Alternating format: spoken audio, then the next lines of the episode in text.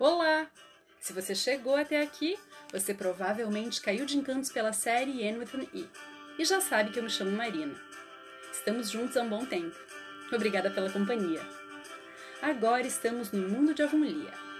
Anne tem 16 anos e seu espírito e imaginação vibrantes a colocam em sua incansável busca por almas gêmeas e em contato com novos personagens. Só para te situar, estamos em 1909. Eu tô adorando conhecer o mundo de mais de um século atrás. Acho que você também. E lembrando, nossos encontros a partir de Avonlea acontecem todo dia 10, 20 e 30 de cada mês. Vamos lá?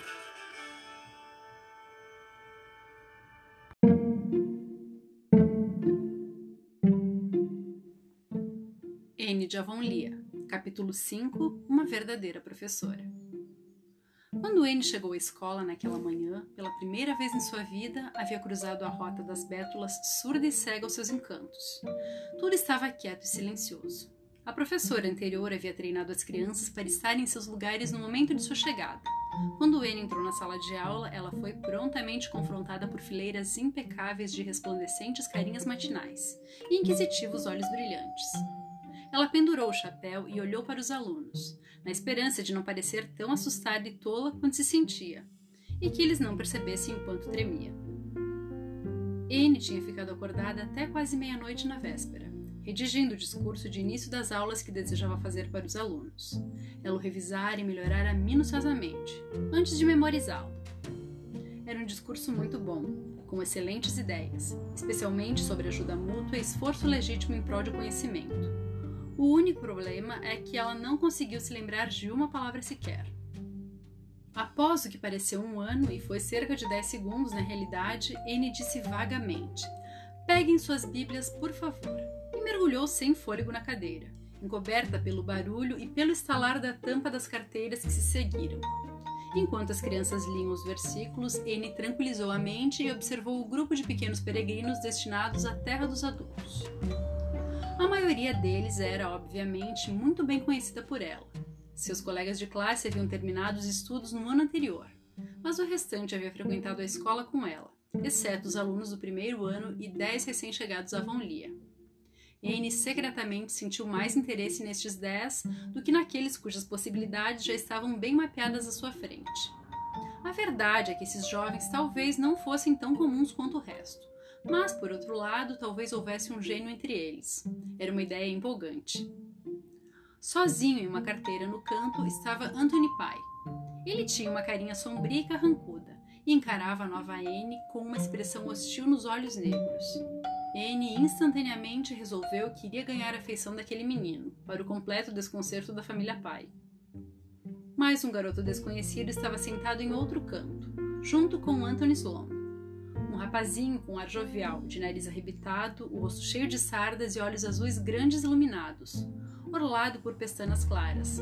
Provavelmente era o menino dos Donnell. E se a semelhança valesse de alguma coisa, sua irmã estava sentada do outro lado do corredor, com Mary Bell. Anne se questionou que tipo de mãe a criança tinha para mandá-la à escola vestida daquele jeito. A menina usava um vestido de seda rosa pálida, enfeitado com uma grande quantidade de rendas de algodão, sapatilhas brancas levemente sujas e meias de seda. Seu cabelo cor de areia fora coagido a formar inúmeros cachos retorcidos e artificiais, arrematados por um extravagante laçarote rosa maior do que a sua cabeça. A julgar por sua expressão, a menina estava muito satisfeita consigo mesma. Uma garotinha pálida, com um lindo cabelo fulvo, sedoso e ondulado que flutuava sobre os ombros, devia ser Aneta Bell, pensou Anne. Os pais dela tinham vivido anteriormente no distrito escolar de Newbridge, mas agora, por terem se mudado para uma casa que ficava 50 jardas ao norte de seu antigo lar, estavam em Avonlea. Três pálidas garotinhas sentadas em um único banco eram certamente da família Cotton. E não havia dúvidas de que a pequena beldade com longos cachos castanhos e olhos cor de avelã, que lançava olhares dissimulados para Jack Giles por cima da Bíblia, era Prilly Rogersons, cujo pai tinha se casado novamente havia pouco tempo, trazendo-a da casa da avó, em Grafton, para viver com a nova família. Uma garota alta e desajeitada, sentada no último banco que parecia ter muitos pés e mãos. Ele não conseguiu reconhecer, mas mais tarde descobriu que seu nome era Barbara Shaw e que ela viera morar com a tia que residia em Avonlea. Ela também viria descobrir que se Bárbara alguma vez conseguisse caminhar pelo corredor sem tropeçar nos próprios pés ou nos de alguém, os alunos de Avonlea escreveriam um fato incomum no alpendre para comemorar. Mas quando os olhos de Anne encontraram os do menino da carteira que ficava diante da sua, um estranho calafrio percorreu seu corpo, como se ela tivesse encontrado seu gênio. Anne sabia que aquele devia ser Paul Irving e que a senhora Rachel Lynde acertara pelo menos uma vez na vida, ao profetizar que ele seria diferente das crianças de Avonlea. Mais do que isso, ele notou que ele era diferente das crianças de qualquer outro lugar e que ali havia uma alma levemente semelhante à sua, observando-a intensamente com seus olhos azuis escuros. Anne sabia que Paul tinha 10 anos, embora não parecesse ter mais do que oito. O rosto dele era o mais bonito que ela já havia visto em uma criança. Feições de extraordinária delicadeza e refinamento, emolduradas por uma auréola de cachos castanhos. Sua boca era carnuda sem exageros, com lábios cor de carmim, que se uniam suavemente e se curvavam, afinando nos cantinhos estreitos que quase formavam covinhas. Ele tinha uma expressão séria, grave e meditativa, como se seu espírito fosse muito mais velho do que seu corpo. Mas quando Anne sorriu delicadamente para ele, toda a seriedade se dissipou no sorriso que o garoto deu em resposta, que parecia iluminar todo o seu ser como se uma lâmpada tivesse sido acesa subitamente dentro de si, irradiando luz da cabeça aos pés. O melhor de tudo é que o sorriso fora involuntário, sem esforço ou motivação externa. A simples irrupção de uma personalidade escondida, rara, boa e doce. Com uma rápida troca de sorrisos, Anne e Paul tornaram-se amigos para a vida toda antes mesmo de trocarem uma palavra. O dia passou como se fosse um sonho. Anne jamais conseguiu se lembrar claramente de como foi. Era como se outra pessoa tivesse dado aula, e não ela. Anne tomou lições, trabalhou com somas e ordenou que os alunos copiassem mecanicamente. As crianças se comportaram muito bem. Somente dois casos de indisciplinada ocorreram. Morley Andrews foi pego conduzindo um par de grilos amestrados pelo corredor. Ela o deixou de castigo no canto por uma hora, e o que foi mais doloroso para o garoto, confiscou seus grilos. Ela colocou os insetos em uma caixa e soltou-os no Vale das Violetas na volta para casa. Porém, daquele dia em diante, Morley passou a acreditar que Anne os levara para casa e criava-os para o seu próprio divertimento. O outro culpado foi Anthony Pye que derramou o último gole de sua garrafa d'água na nuca de Aurélia Clay. Ele deixou Anthony sem recreio e conversou com ele sobre o comportamento que esperava de um cavalheiro, advertindo de que estes nunca derramavam água no pescoço das damas. Disse que queria que todos os meninos de sua classe fossem cavalheiros. Seu pequeno sermão foi gentil e tocante. Contudo, infelizmente, Anthony permaneceu absolutamente inabalado. O garoto a ouviu em silêncio, com a mesma expressão de poucos amigos, e assobiou desdenhosamente ao sair. Anne suspirou e então se reanimou, lembrando-se de que ganhar a afeição de um pai, assim como a construção de Roma, não era um trabalho de um único dia. De fato, era duvidoso que alguns dos pais tivessem qualquer afeição para ser conquistada, mas Anne tinha esperança em Anthony, que parecia ter potencial para ser um bom menino se alguém conseguisse ultrapassar seu azedume. Quando a aula acabou e as crianças saíram, Anne deixou-se cair na cadeira, fatigada.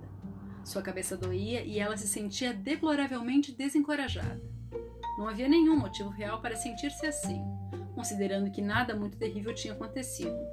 Mas a jovem estava exausta e inclinada a acreditar que jamais aprenderia a ensinar. E quão terrível seria fazer todos os dias algo que não gostava, por bem, digamos, 40 anos. Anne não sabia se chorava ali naquele momento, ou se esperava até que estivesse segura em casa, em seu próprio quartinho branco. Antes que pudesse se decidir, ela escutou o som de sapatos de salto e um farfalhar de roupas de seda no assoalho do alpendre. E de repente estava sendo confrontada por uma dama cuja aparência a fez recordar de uma recente crítica do Sr. Harrison sobre uma mulher vestida com o exagero que tinha visto em uma loja em Charlottetown. Ela parecia a colisão frontal entre uma ilustração de alta costura e um pesadelo. A recém-chegada trajava um suntuoso vestido de verão de seda azul pálido, com mangas bufantes, com babados e franjas onde quer que babados e franjas pudessem ser colocados. Destacava-se na cabeça um grande chapéu de chifão branco, adornado por três longas penas duras de avestruz. Um véu de chifão rosado com pintas pretas generosamente espalhadas, pendendo com o babado desde a aba do chapéu até os seus ombros. Descia em duas faixas diáfanas por trás da cabeça. Também usava todas as joias que podiam ser dispostas em uma mulher de baixa estatura, e seu perfume muito forte lhe fazia companhia. Sou a senhora Donnell, a senhora H.B. Donnell, anunciou a figura. E vim vê-la por causa de algo que Clarice Almira me contou quando foi jantar conosco hoje. Algo que me incomodou profundamente. Sinto muito, gaguejou Amy, vagamente tentando se lembrar de qualquer incidente da manhã relacionado às crianças Donnell. Clarice Almira contou-me que a senhorita pronunciou nosso sobrenome como Donnell. Ora, senhorita Shirley, a pronúncia correta é Donnell, com a última sílaba tônica. Espero que se lembre disso no futuro. Eu tentarei. Arfou N, sufocando um desejo louco de rir. Sei por experiência própria que é muito desagradável ter o nome soletrado de uma forma errada, e suponho que deva ser pior ainda tê-lo pronunciado errado. Tive que concordar, porque o tio Jacob era um velho rico solteirão. E a senhorita acredita? Quando o nosso inocente menino tinha cinco anos, o velho tio Jacob se casou e agora tem três filhos. Já ouviu tamanha ingratidão? Certamente é. E Clarice Almira também me informou que a senhorita chamou meu filho de Jacob. Ele me disse que se chamava Jacob, protestou Anne. Eu deveria saber, respondeu a senhora H. Donnell em um tom que indicava que não se podia esperar a gratidão das crianças dessa geração degenerada. Aquele garoto tem modos de plebeu, senhorita Shirley. Quando ele nasceu, eu quis que seu nome fosse St. Clair. Soa tão aristocrático, não é mesmo? Mas o pai insistiu que ele se chamasse Jacob, em homenagem a um tio dele. No momento que chegou o convite do casamento, pois ele teve a impertinência de enviar-nos um convite, senhorita Shirley, eu disse: Sem mais Jacobs para mim. Obrigada. Desde aquele dia, eu chamo meu filho de St. Clair e faço questão que ele seja chamado dessa maneira. O pai continua obstinadamente a chamá-lo de Jacob, e o menino mesmo tem uma preferência absolutamente incompreensível por esse nome vulgar. Mas St. Clair ele é, e St. Clair ele continuará sendo. A senhorita fará a gentileza de não se esquecer disso, não é mesmo? Eu agradeço. Eu disse a Clarice Almira que estava certa de que se tratava de um mal-entendido e que uma palavrinha acertaria as coisas. Donnell, com a última sílaba tônica, e St. Clair. Em hipótese alguma, Jacob. Faz-se lembrar? Eu agradeço. Quando a senhora H.B. Donnell se retirou, Anne fechou a porta da escola e foi para casa. Ao pé da colina, ela encontrou Paul Irving na Rota das Bétulas. O garoto entregou-lhe um ramalhete de delicadas orquídeas silvestres, as quais as crianças de Avonlea chamavam de lírios de arroz. Eu encontrei-as no campo do Sr. Wright, disse ele timidamente, e voltei para presentear-lhe, pois achei que a senhorita seria o tipo de moça que iria gostar dessas flores, e porque. Ele levantou seus lindos olhos. Eu gosto da senhorita, professora. Oh, querido, disse ele, sentindo a fragrância das flores. O desânimo e o cansaço deixaram seu espírito como se as palavras de Paul fossem mágicas, esperança irrompeu seu coração como uma fonte dançante.